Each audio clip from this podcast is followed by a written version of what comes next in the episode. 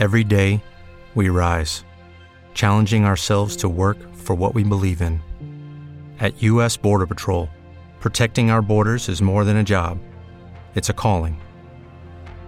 Agents answer the call, working together to keep our country and communities safe. If you're ready for a new mission, join U.S. Border Patrol and go beyond. Learn more at cbp.gov/careers.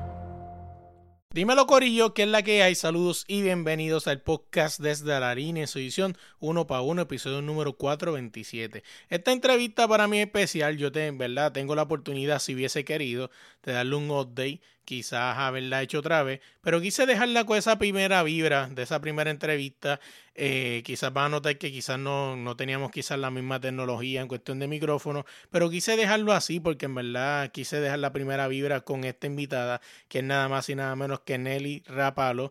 Eh, de verdad que tuve la oportunidad de hablar con ella en sus inicios, hablar del baloncesto en Honduras, eh, de varias cosas que sucedieron en ese momento en torneos Cocaba, entre otras cosas que sucedían actualmente pues no sé si todavía sean iguales, ¿verdad? Pero eso fue el contexto de ese momento de esa entrevista. También le damos una segunda parte donde damos el update donde Nelly nos cuenta cómo fue eh, ser este parte del equipo de Honduras y que su papá fuera el coach en el torneo Cocaba pasado, entre otras cosas más. Oye, búscanos en cualquier plataforma de podcast, como desde la línea podcast en Instagram, como desde la línea podcast. Dale play. Bienvenidos al podcast desde la línea. Dímelo, Corillo, que es la que hay. Saludos y bienvenidos al podcast desde la línea, edición 1 para 1. Esta semana tenemos con nosotros una jugadora hondureña que ha viajado el mundo jugando baloncesto. Y vamos a hablar de todo eso y experiencias más allá. Nelly Rapalo, ¿cómo estás? Muy, hola, mucho gusto. ¿Qué tal? Un gusto estar aquí hoy. Oye, Nelly, siempre me encanta arrancar los podcasts con esta pregunta que abre el debate de todo. ¿Y quién es Nelly? ¿Qué puedes contarle de ti? A ver, Nelly, eh, creo que soy una, una joven que siempre soñó con, con esto, siempre con, desde los que tengo cuatro años yo empecé a jugar baloncesto, mi papá es entrenador de la selección aquí, entrenador de otros equipos, y siempre lo tuve claro. Yo me acuerdo tenía cuatro o cinco años, mis papás se separaron y a mí, yo lo primero que le pregunté a mi mamá fue, mami, pero ¿puedo seguir jugando básquet? Porque si no, porque si no me voy con mi papá a vivir. Eso fue lo primero, mi mamá nunca se lo olvida porque realmente siempre fue mi prioridad y ahora que ya empezamos a crecer, tuve la oportunidad de viajar a España, los sueños se cumplen, pues al final ha sido un proceso largo, sí, algunas cosas se desviaron en el camino, pero estamos en ese proceso aún. Entonces, una joven que soñadora del baloncesto. España, Nicaragua, este, entre otros países más que tienen la oportunidad de viajar el mundo, o sea, básicamente es un sueño, ¿no? Y mucho más haciendo lo que a uno le gusta. Sí, uno no lo mira como un trabajo realmente, lo mira, estoy jugando baloncesto y, y haciendo mi vida en algo que amo. Pues, estábamos hablando antes de empezar a grabar y estamos hablando de tu experiencia en España. O sea, ¿qué tan difícil se te hizo acoplarte a un nuevo baloncesto? Todos sabemos que el baloncesto en Europa es muy completamente diferente a lo que vemos acá en el Caribe y en Centroamérica. Sí, al final pues, me costó bastante. Yo estaba aquí en Honduras acostumbrado a jugar los 40 minutos, eh, uno contra uno, el balón siempre a, a, Nelly. Y no, allá tenés 12 jugadoras igual de buenas que, que tu persona pero sí, me, creo que me costó también, tener 16 años nada más cuando viajé. Entonces, la vida, el empezar a conocer todo es, complicado. Entonces, al final, pero me quedé dos, tres meses, ya me fui acoplando. Estuve tres años, al final fueron tres largos años, de los 16 a los 19, pero sí valió la pena totalmente. El baloncesto allá me hizo crecer tanto en, maduramente, hablando, no solo en las habilidades, sino en la parte mental, el IQ deportivo me cambió totalmente. Hablando, me dice que fuiste a los 16 a los 19, o sea, en una edad donde básicamente todos estamos no este, madurando mentalmente y quizás tomando decisiones que importantes que nos pueden llevar a, a, un futuro. Eh, ¿Crees que haber ido a España en esta edad te favoreció personalmente en lo que sea el futuro tú como baloncelista? Yo creo que bastante. Al inicio yo no lo miraba porque yo tenía mis metas de termino high school, me gradué del, colegio y me voy a un college en los Estados. Eso es lo primero. Viajamos al premundial con la selección, primera vez en la historia, nos miran, nos llaman, a mí, a mi mejor amiga de la selección, las queremos aquí en España juntas. Y nosotros pues, no, yo no lo pensé mucho, fue como vámonos, yo en Honduras aquí no tenemos mucho, mucho nivel ni competencia, vamos. Y la verdad es que sí, me ayudó increíblemente en lo personal y en lo profesional. En el baloncesto ha perdido un montón aquí, cuando, incluso cuando entreno con los, con los hombres, porque entreno aquí con los hombres en, Honduras, y totalmente. Yo les digo, hey, hasta los corrijo, eh, les, les, intento dar a entender lo que yo estoy leyendo en el momento en la cancha, entonces, la verdad que muchísimo. Me comentas que, que, que tu papá fue coach este, y, básicamente te escucho hablar, ¿no? Y por lo que veo tienes como ese IQ, ¿no? De poder determinar lo que pasa en la cancha. ¿Nelly se ve como coach en algún futuro? Ya tengo unos equipos aquí en Honduras. Ya aquí con Honduras tengo un equipo de, hombres, ya de mayores, y estoy en un colegio con dos equipos femeninos. Entonces sí, lo, sí me, me encanta. Yo siempre le, he dicho a mi papá, quiero seguir tu legado porque aquí él es muy respetado. Él ha tenido las selecciones femeninas, las selecciones que han traído medallas, entonces yo siempre se lo he dicho, mejorar tu legado o seguirlo al menos. Sí me veo como coach. Vámonos a montarnos en una máquina del tiempo y vámonos para atrás. Hablamos un poquito de ese clic. Por lo que leí por ahí, pues tu papá también fue coach. No sé si es cierto y me corrí tu mamá. Creo que tuvo algo que ver con las selecciones también de baloncesto algún momento. No sé si fue jugadora. Mi, mamá fue jugadora, pero muy joven. Ella luego ya terminó el colegio y se decidió el lado de los estudios. Dejó de jugar y decidió el lado de los estudios, pero mi papá sí desde que tengo 20, 21 años en el ámbito del baloncesto. No me acuerdo que nosotros pequeños y viaja, mi hermano, tengo un hermano mayor y con él, al, mi papá tenía las finales de los equipos, nosotros con, la, con, el uniforme del equipo teníamos seis años, nosotros corriendo en medio tiempo o pedían un timeout y nosotros vamos a jugar uno contra uno y también solo nos daba tiempo a tirar una vez cada uno, pero era todos los partidos estar en la cancha de 9 de la mañana a 10 de la noche, cuando eran en vacaciones. Háblame de ese clic con el baloncesto, porque sí, pues, tu, familia era una familia basquetbolera, pero algo tuvo que haber visto, algo tuvo que haber visto Nelly, o sea, algo viste en televisión, obviamente, o en las canchas, que te dijo, yo también quiero hacer esto. Es que al final, como te digo, me crié en ese ámbito, al final yo miraba a mi papá todo el tiempo y a, yo, a mí me encantan los deportes, no solo el baloncesto, me encantan los deportes, pero yo miraba esa conexión con mi papá, precisamente. Yo decía, a día de hoy, yo con él tengo una conexión diferente y creo que es por el baloncesto. Al final solo nosotros sabemos lo que hemos progresado, fue un proceso de caminar dos horas para ir a entrenar, sacrificios que hicimos ambos. Entonces tenemos ese clic, esa conexión y es ambos porque somos igual de apasionados en el baloncesto. Entonces fue viéndolo a él, viéndolo dirigir equipos, viéndolo con jugadores, yo decía, yo quiero jugar y entrenaba, empezaba a entrenar a los 8 o 9 años, ya con los hombres del equipo de mi papá, y ellos con miedo a golpear, mi papá, no, no, jueguen igual, jueguen igual de fuerte, yo con 9 10 años. Entonces creo que sí. Y me parece este, brutal, ¿no? Que tu papá haya tomado esa decisión, porque al final del día, pues sí, es cierto que está el baloncesto femenino y el masculino, obviamente por la, por la, por la estructura del cuerpo que cada cual tiene, pero sí, al final del día cuando tú estás, estás formando, también aquí en Puerto Rico ya he visto que hay este baloncesto mixto, o sea, porque son niños que se están desarrollando. Correcto.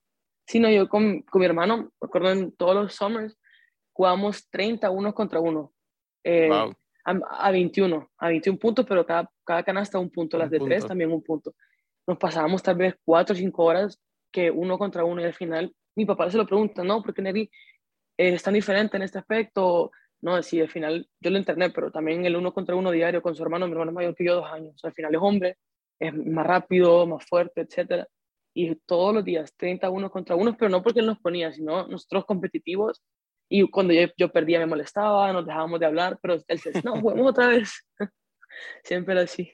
Habla un poquito del básquet hondureño. Estábamos hablando antes de empezar, hablando un poco del básquet hondureño. O sea, un básquet, básquet de Honduras, pues, eh, está en un momento, ¿no? Que ahora mismo, pues, no tiene este, federación y básicamente, pues, no tiene un norte fijo. ¿Qué me puedes hablar un poco del baloncesto hondureño? A ver, aquí en lo que es calidad humana para el baloncesto tenemos muchísima. El problema es que no se le desarrolla. Si hay personas, hay proyectos. Ahora mismo se hizo una página, se llama Hondu Basket, que precisamente aquí ando la pulserita. Son dos jóvenes que son amigos míos, así de mi edad, y ellos lo hicieron para proyectar en los equipos. Ellos van a grabar los partidos, hacen los lives en Facebook, YouTube para poder hacer crecimiento el país. Pues igual por otro lado está la, la Carmen que estuvo en la federación, también quiere ayudar pero al final no tenemos el presupuesto. Al final no hay un presupuesto para decirle a los jóvenes, hey, vengan, vamos a entrenar a esta cancha, eh, eh, aquí vamos a jugar. No se puede porque no hay tampoco. La Vía Olímpica, que es donde se entrenaba antes las selecciones, tenemos desde antes de pandemia que está cerrado el gimnasio.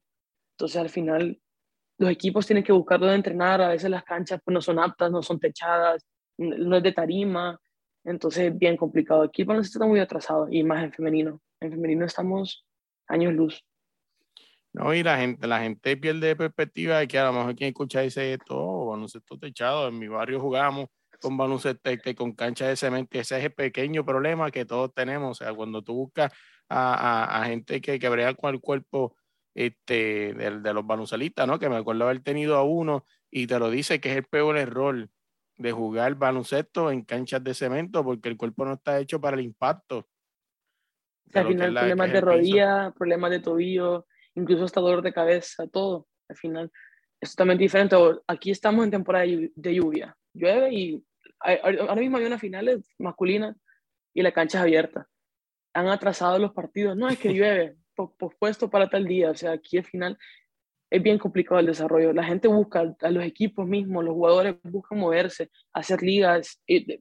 Imagínate que una de las ligas es un árbitro, el jefe de la liga. En otra liga son unos jovencitos que, que, eran, que jugaban baloncesto antes y quisieron hacer una liga. O sea, al final la gente busca moverse por su lado, pero al final no siempre se da el presupuesto. No tenemos la, todos los, los implementos que se necesitan, entonces es bien difícil desarrollarlo.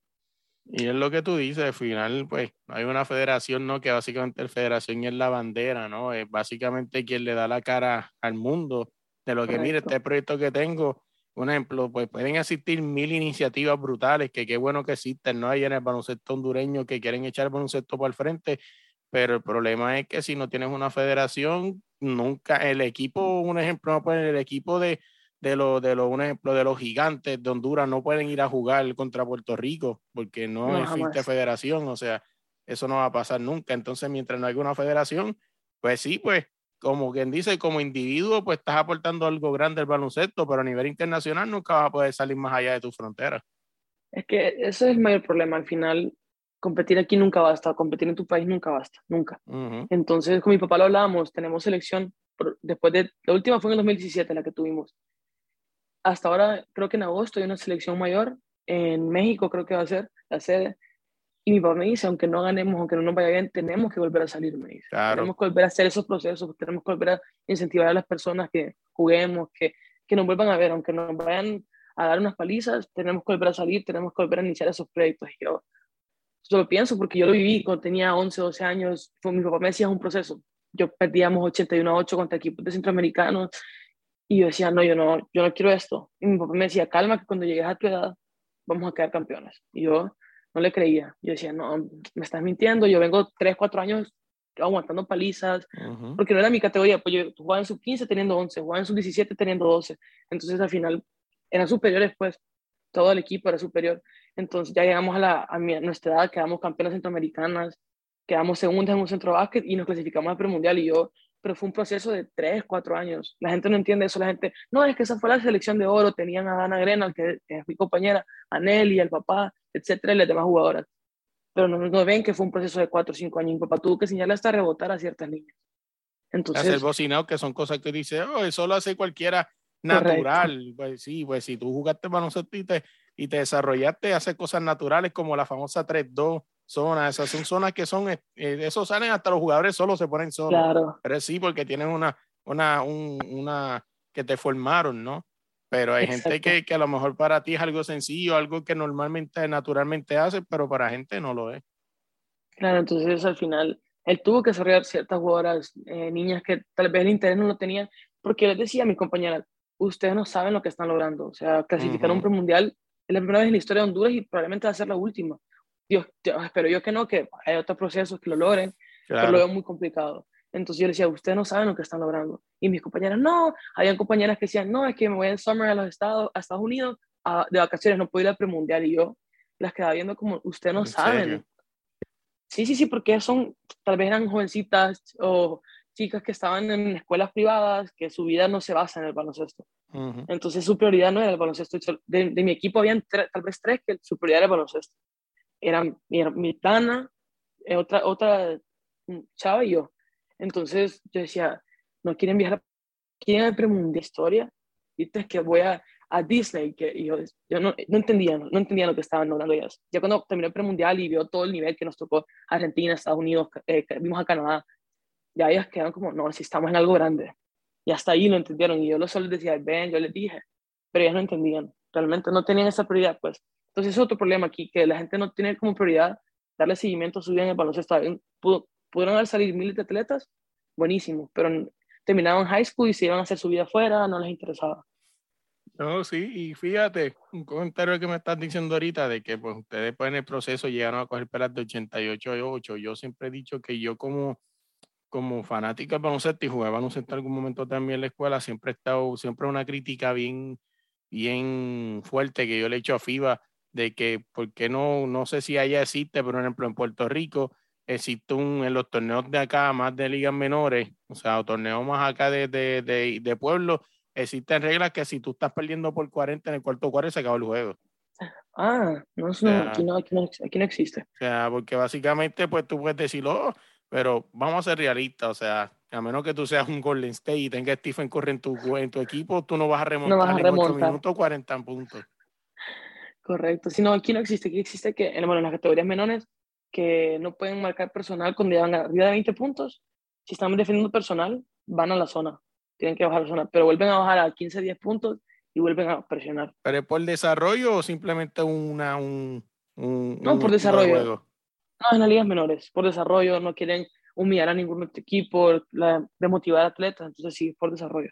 Me parece interesante porque al final, pues aunque estás perdiendo, estás desarrollando otro estilo de, de, defensa. Correcto. O sea, y al final del día el baloncesto es así, de momento la zona no funcionó, vámonos hombre, y, es así. básicamente se está creando algo natural.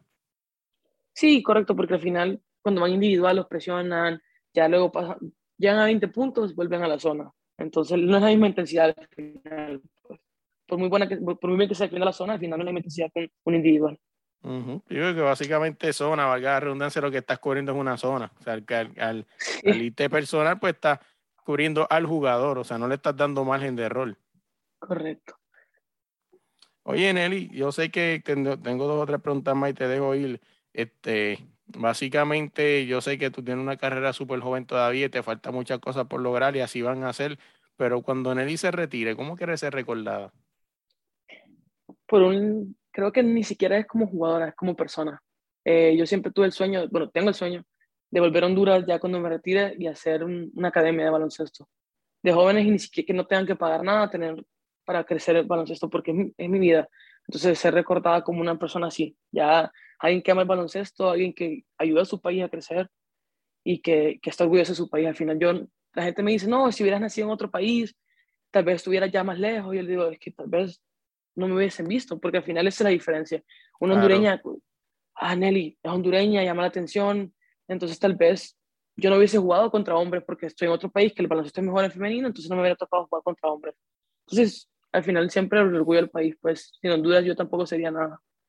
No, y, y, y, el comentario un poco agridulce, porque como que si se nació en otro país, pues no nació en otro país, o sea, este comentario un poco como que, como sí, no, va a pasar, o sea, ya no, no es como que es una opción. Claro, porque a veces, bueno, el pasaporte aquí es un problema para salir del país, al ser hondureño, la gente piensa que te vas a mirar a otro país, entonces es más complicado, pero yo orgullosa, la verdad. Entonces se recordaba como es una hondureña que, hizo, que quiso que, hacer crecer el baloncesto, que le encanta el país y, y ayudar. No, y, y, y, es como todo, como tú, como esa persona dijo, quizás este se nació en otro país hubiese sido grande, no, a lo mejor es que el destino te hizo que nacieras aquí porque aquí es donde tú puedes aportar. Correcto. Y pues gente como tú, gente como tu papá y como otros más que, que han mencionado que, que están haciendo algo para el baloncesto, o sea, básicamente esto lo hacen por amor al baloncesto, o sea, y es algo que siempre hay que reseñarlo. Sí, sí, sí, totalmente. Aquí no, nosotros, nadie recibe nada monetariamente hablando, nadie, es por pasión. Oye, Nelly, no, este, habla de proyectos futuros, sé que hablar de proyectos futuros con lo que está pasando con esta, la pandemia está bien difícil, ¿no? Porque hoy en día, mañana ni sabemos qué va a pasar, o sea, este, pero ¿qué me puedes contar por ahí que tienes en mente? Que, dónde, ¿En qué liga estás pensando jugar ahora? Bueno, ahora mismo estamos empezando en la Liga Mexicana, que ya se está desarrollando. No he podido viajar, he tenido un par de ofertas eh, de diferentes equipos, pero no he podido viajar por el tema mismo del, pasaporte.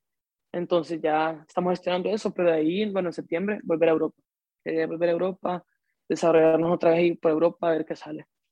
¿Y Europa específicamente donde España otra vez o está mirando? No, yo, eh, no creo volver a España pronto, pero sí Portugal, hay varios equipos, hay varios países, las ligas europeas todas empiezan en septiembre, octubre, entonces ahí buscando por ahí con mi gente que también siempre se están moviendo, ayudando. Entonces, a ver qué sale por ahí. Europa, Portugal, Francia, países así, sí. ¿Hay algún país donde quisieras ir que no has ido? O sea, que tú dices, si mañana este, te llama tu agente y te dice, este, mira, que saludo, ¿verdad, Mariano? Gracias por la oportunidad. Este, si mañana Mariano te llamara y te dijera, ¿qué país tú quieres? No importa dónde, tengo la solicitud, ¿dónde quieres ir? Yo creo que me iría o a Francia o a Argentina, pero ahí tengo también por el fútbol. Entonces, también porque el baloncesto argentino es muy similar al, baloncesto europeo. Entonces, sí me gustaría volver a eso, a volver a desarrollarme, sería Francia, Argentina, Portugal, creo que serían los tres países que diría, me encantaría ir ahí. Me dices del de fútbol, ¿te gusta el fútbol? Muchísimo. ¿Qué equipo mismo eres? Barça. Está bien, estamos bien, estamos bien. Barça, Barça. Estamos sí, sufriendo, pero estamos bien. no, sí, yo, yo, baloncesto, la verdad que casi no lo veo. Yo siempre fútbol, me levanto temprano, incluso de la liga inglesa, la, la, italiana, siempre con el fútbol. No, sí, de verdad que, que sí, yo soy bien fanático del fútbol.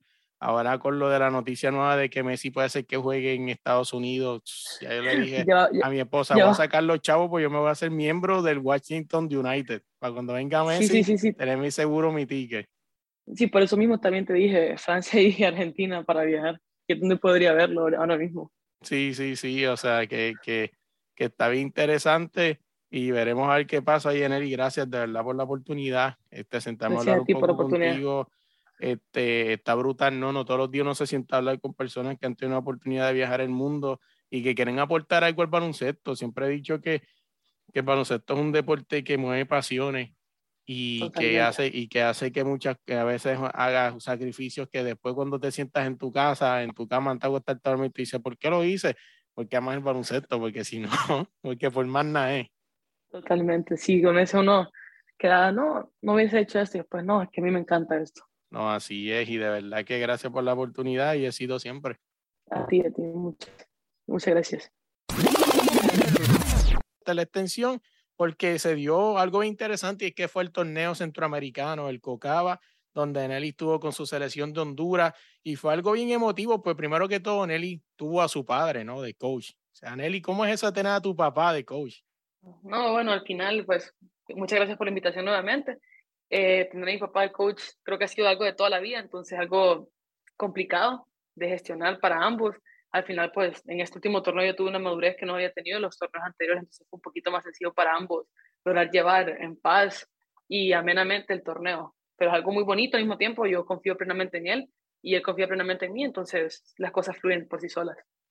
En este torneo, básicamente, pues se dan tres boletos al centro aquí eh, México se quedó con el primer lugar 5-0, El Salvador se quedó con su segundo lugar 4-1, eh, y Guatemala se quedó con su tercer lugar 3-2. Básicamente Honduras pues quedó quinto lugar, pero estábamos hablando antes de empezar a grabar que Honduras básicamente viene con un equipo nuevo, o sea, básicamente está en reestructuración y que básicamente esto le sirve de, de, ejemplo, ¿no? O sea, por el principio, como dice la gente, por algo se tiene que empezar y es por el principio. No, claramente nosotras, bueno, es un cambio generacional que se necesitaba en el país, mucha gente no lo entiende, la gente, no, que las veteranas, no, pero al final necesitamos gente nueva, necesitamos gente que tenga ganas de aprender. Al final este grupo, pues puedo decir que todas tienen ganas de aprender, ganas de hacerlo bien. No se nos dio de una u otra forma, al final pues es parte de la experiencia, pero es parte del proceso, o sea, nadie nace siendo un campeón el primer día, o sea, eso es poco a poco. Y verdad, y si yo me pongo a, analizar aquí un poco, y verdad, me corrige tú si crees que estoy mal, yo prefiero, o sea, básicamente está el cambio generacional de Honduras. Si se quedaban con las veteranas, quizá a lo mejor no hubiese pasado mucho, quizás sí, quizás no, no sabemos, el Warif no sabemos, pero personalmente yo como persona que veo las cosas a futuro, prefiero perder con un equipo que está agarrando experiencia a perder con un equipo que básicamente va de salida. No, claramente, o sea, al final no podemos, como dijiste tú, pensar en, ah, si hubiese venido tal persona, no se hubiese ido bien. O sea, al final se tomó esa decisión, le guste o no a las personas, pues es un cambio que para mí es necesario. Eh, nos tocó perder, sí. Eh, al final el nivel estaba muy alto, pero también lo, se logró tener un crecimiento de muchas jugadoras que no estaba esperado que tuvieran un crecimiento tan alto, tan rápido. Entonces creo que al final valió la pena totalmente. Mira, vamos a hablar un poco de ti, Nelly. Este, básicamente este torneo contigo tiene historia.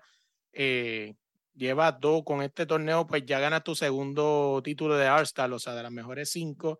Eh, el año, el primer año me comentaste que habías ganado la mejor anotadora también. Este año, básicamente, pues te quedaste solamente a dos puntos, aunque la gente no crea dos puntos. Aquí las estadísticas por jugador de FIBA dice que Nelly quedó en segundo lugar con 98 y Hilary Martínez del Salvador terminó con 100. Correcto, sí, al final, bueno, eh, son experiencias. Yo, yo sí tenía la meta de quedar máxima encestadora. Eh, no es mi prioridad, porque mi prioridad era como equipo tener un, éxito colectivo. Creo que eso es lo más importante siempre.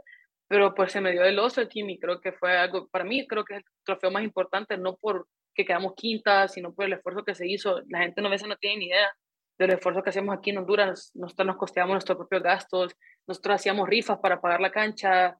Eh, entonces, el sacrificio que se hizo hizo que eso valiera totalmente la pena. No, y lo que tú dices, si hablamos de sacrificio, o sea, en el caso, como ustedes, como tú dices, ustedes pagan todo. Y en la mente, no sé si te enteraste que, que Colombia llegó tercer lugar en su torneo suramericano y pasó algo que básicamente la gente ni lo cree. Este, esta muchacha, este, Luciana, si no me equivoco, más que tengo el nickname en su mente de Panchita, que es su Instagram. Pero, María, creo que es. Sí, María, eh, 40 horas de vuelo. O sea, 40 para ir y 40 para venir.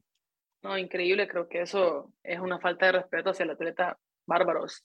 Y al final piden que tengan un rendimiento alto, o sea, creo que ese es el problema institucional, que te hacen pasar por esas cosas y también te piden un, un, sí o sí, un, un algo alto, pues un rendimiento alto, buenos resultados y creo que eso no se da así de fácil. Al final el desgaste físico que ella tuvo fue difícil. Y es lo que estábamos hablando. Eh, yo hablo con otras atletas y he tenido esta conversación en privado con otra gente que mucha gente, y oye, y me incluyo porque es que nunca voy a excluirme de esto porque yo también pequé de ser ignorante, de criticar a los atletas, claro, ahora que yo entrevisto a gente, pues conocí historias y ya he cesado y he cambiado mi manera de pensar, pero, o sea, no es justo lo que, creen, lo que hacen con los atletas, o sea, porque es fácil desde el sillón comiéndote un pocón, es fácil criticarlo, pero tú no sabes si, si esas personas tuvieron que quizás viajar en, en carro, porque no todos tienen la dicha de tener el aeropuerto cerca de su casa. O sea, por ejemplo, yo personalmente, si voy a viajar para cualquier lado, nada más tengo que ir empezando a montarme a guiar dos horas de de viaje. No, sin tan siquiera tocar el avión. Eso creo que, bueno, a nosotros nos cayeron un montón de críticas aquí en Honduras. Después de los resultados, al final está bien que caigan las críticas, creo que es parte del crecimiento. Claro. Pero la gente no entiende los sacrificios. Nosotros estuvimos durmiendo 18 horas en, la ciudad, en Ciudad de México. Eh, estuvimos, a la ida fueron 10 horas y a la vuelta 18 en, la, en el suelo de Ciudad de México porque tampoco hay donde dormir, no hay donde sentarse, entonces son sacrificios que no cualquier atleta está dispuesto a hacer, no cualquier persona está dispuesto a hacer, entonces la gente a veces no tiene ni idea, así como dices tú, es fácil criticar detrás de una computadora o un teléfono, es muy fácil criticar, pero ya pasar por ello es completamente diferente. No, y es lo que yo digo, fíjate, yo he creado esta frase y, ¿verdad? Y no sé si estás de acuerdo con esto y si no me lo quieres contestar también porque es respetable. O sea, mucha gente, el sueño de ellos como atleta es representar, tener su nombre en el pecho, Honduras, Nicaragua, México, Puerto Rico, whatever, donde usted sea, pero llega un momento que llega a ser tu sueño, pero también puede ser una pesadilla. No, totalmente. Yo lo que le decía a mi papá, siempre lo hablo, yo jamás le diría que no una selección, pero sacrificios que uno hace sí son bastante fuertes, o sea, son, al final se le da el mérito a las instituciones, y eso es lo que molesta, creo, al final, porque nosotros nos ponemos el Honduras en el pecho orgullosamente, cantamos el himno gritándolo si es posible, pero realmente crédito al atleta casi no se le da. Cuando nos va bien, es todo que el comité olímpico, que aquí y allá, y al atleta no. Pero cuando lo hacemos mal, al atleta es el culpable. Entonces creo que muchas veces, como dices tú, puede ser una pesadilla. Yo jamás diría que era una selección por el amor que le tengo al país, pero sí es complicado. Lo más triste de esto es que esto pasa mucho en Puerto Rico, no sé si allá en Honduras, pero en Puerto Rico han criticado a muchos jugadores porque a lo mejor le pidieron dinero a la selección o porque quizá le pidieron un, una dieta, ¿no? Para poder por lo menos este, eh, costearse los costos y la gente lo critica bien duro en Puerto Rico. De momento en la mente un jugador que se llama John Holland, que es de Puerto Rico, jugó con LeBron James en los Caps y todo eso, y básicamente lo sacaron por para, siempre el equipo. Uno de los mejores en su posición porque pidió una dieta o un dinero a la, a la federación ves que a veces el sacrificio es tan grande, un ejemplo, en tu caso a lo mejor, pues que a lo mejor tú puedes hacer ese sacrificio, pero tú no sabes si hay gente que a lo mejor no tenga equipo O sea, y necesita por lo menos unos, unos 20 mil para poder resolver. Mira, imagínate si, si pasa en Puerto Rico. Bueno, aquí no pasa porque aquí nadie se le da dinero, aquí están por su cuenta propia. Y aquí cada cual por lo suyo. Exactamente, entonces al final yo entiendo, el atleta al final es su trabajo. O sea, yo veo mi- el baloncesto, uno es mi pasión, pero también es mi trabajo. Yo no Claro. puedo regalar mi trabajo, nadie regala su trabajo. O sea, Ahora mismo tú, estás, tú fuiste al Cocaba y, y, ¿verdad? Ya estás aquí, Dios te cuide y nunca te pase nada, pero si tú te has roto un tobillo o algo ahí, ya no puedes jugar, No, ya tus ingresos se fueron. Exactamente, entonces creo que eso no lo terminan de entender, que es un trabajo, sí, es mi país y con gusto lo represento, pero también me puede traer consecuencias de representarlo. Y tiene que haber un, un seguro médico, eh, algo que te garantice que tenga una paz mental también el atleta, porque es merecido, pues al final creo que es lo justo. Pues gracias de verdad por darle los de la entrevista, de verdad por No, la claro. oportunidad, éxito siempre. Y de verdad, oye, descubrí algo de Nelly, que yo creo que a lo mejor ya, eh, que era algo que yo descubrí, siempre estaba ahí. Pero Nelly es la chica de los pares, de los mil pares de tenis. no, me encantan, es una obsesión. Yo cada vez que eh, cojo dinero, va gastado en tenis. Yo no, no, no, o sea, lo que es celulares, ropa, todo es en tenis de básquet. Sí, sí, ¿cuántos pares tienes más o menos? ¿Tienes una idea? Ahora mismo, no, ahora mismo pues solo tengo 12. eh, voy regalando también. Voy regalando porque no me gusta ver, aquí en Honduras pues hay mucha pobreza. sí, sí. Entonces me gusta ver con los niños que están en la calle. Yo tengo tanto en mi casa y niños que no los tienen. Entonces a los que puedo les voy regalando uno que otro par. A mí me parece interesante y gran gesto de tu parte, ¿no? Porque, pues, mucha gente, y yo no sé si lo hablé con esto contigo, pero es algo que descubrí con el tiempo. Por ejemplo, aquí en Estados Unidos, para bien o para mal, tiene una mala costumbre de que los jugadores de NBA le regalan los tenis a las personas, o los jerseys, y pues todo el mundo cree que es así, ¿no? Pues el LeBron es porque LeBron tiene 50 pares de LeBron 50 jeans allí esperándolo No y tiene cuesta nada. 50 jerseys más. O sea, que no hay problema. Y es algo que, por ejemplo, cuando yo empecé a conocer a otras personas que le empecé a pedir jersey, mira, me regalas tu jersey, me decían no. Y después no puedo, que si lo otro. Y después con el tiempo fui entendiendo que es que a veces es tan ese fácil. jersey que tiene esa persona puesto es el jersey que usa el Es- todo el año. No, correcto. Yo, la- bueno, ahorita en México me tocó regal, me, me regal- regalé uno de la selección porque de verdad que, que la persona pues muy educada conmigo y al final yo sé que también la otra persona se siente feliz, pero no es fácil. Si son los únicos uniformes que nos dan, no es como que nos dan 10 camisetas iguales. Ujú. Entonces, pero sí, no, al final eh, hacer feliz a las personas con, tu, con esos pequeños gestos que a veces uno no se da cuenta es importante también y, y, y es bonito hacerlo, pues.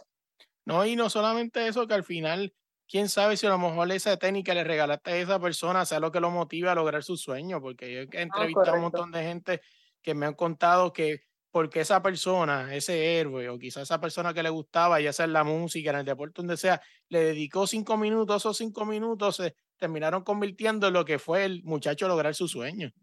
No, claro, entonces al final siempre hay una historia detrás de cada persona y mientras uno le pueda sumar a, lo positivo, por muy poco que sea, que nosotros decimos poco entre comillas, pues hay que aportárselo. Dímelo, Corillo. Oye, gracias por llegar hasta el final del podcast. No olvides suscribirte dejarnos tu review en Apple Podcast y en Spotify o en cualquier plataforma de podcast. Suscribirte buscándonos como Desde la Línea Podcast. En Instagram también nos buscas como Desde la Línea Podcast. Dale like, dale share, comparte este episodio con todo el mundo. No podemos dejar fuera a nuestros patrocinadores Deporte Rey y Camisetas. Si buscas cualquier camiseta de cualquier club del mundo, tírale a los Deporte Rey y Camisetas y tú ves ese post tan bello que se pone en las redes sociales hecho por nada más y nada menos que AG Artist. Si necesitas un logo o cosas así bellas para tus redes sociales, tírale allá en las redes sociales como AG Artist. Nada, gente, gracias por el apoyo y se me cuidan.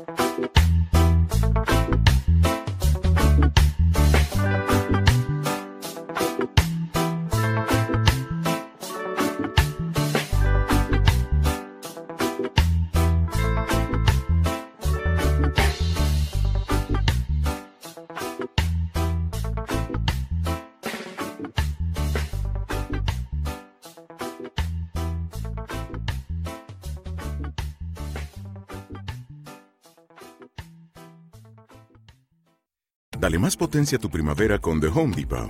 Obtén una potencia similar a la de la gasolina para podar, recortar y soplar con el sistema OnePlus de 18 voltios de Ryobi desde solo 89 dólares. Potencia para podar un tercio de un acre con una carga.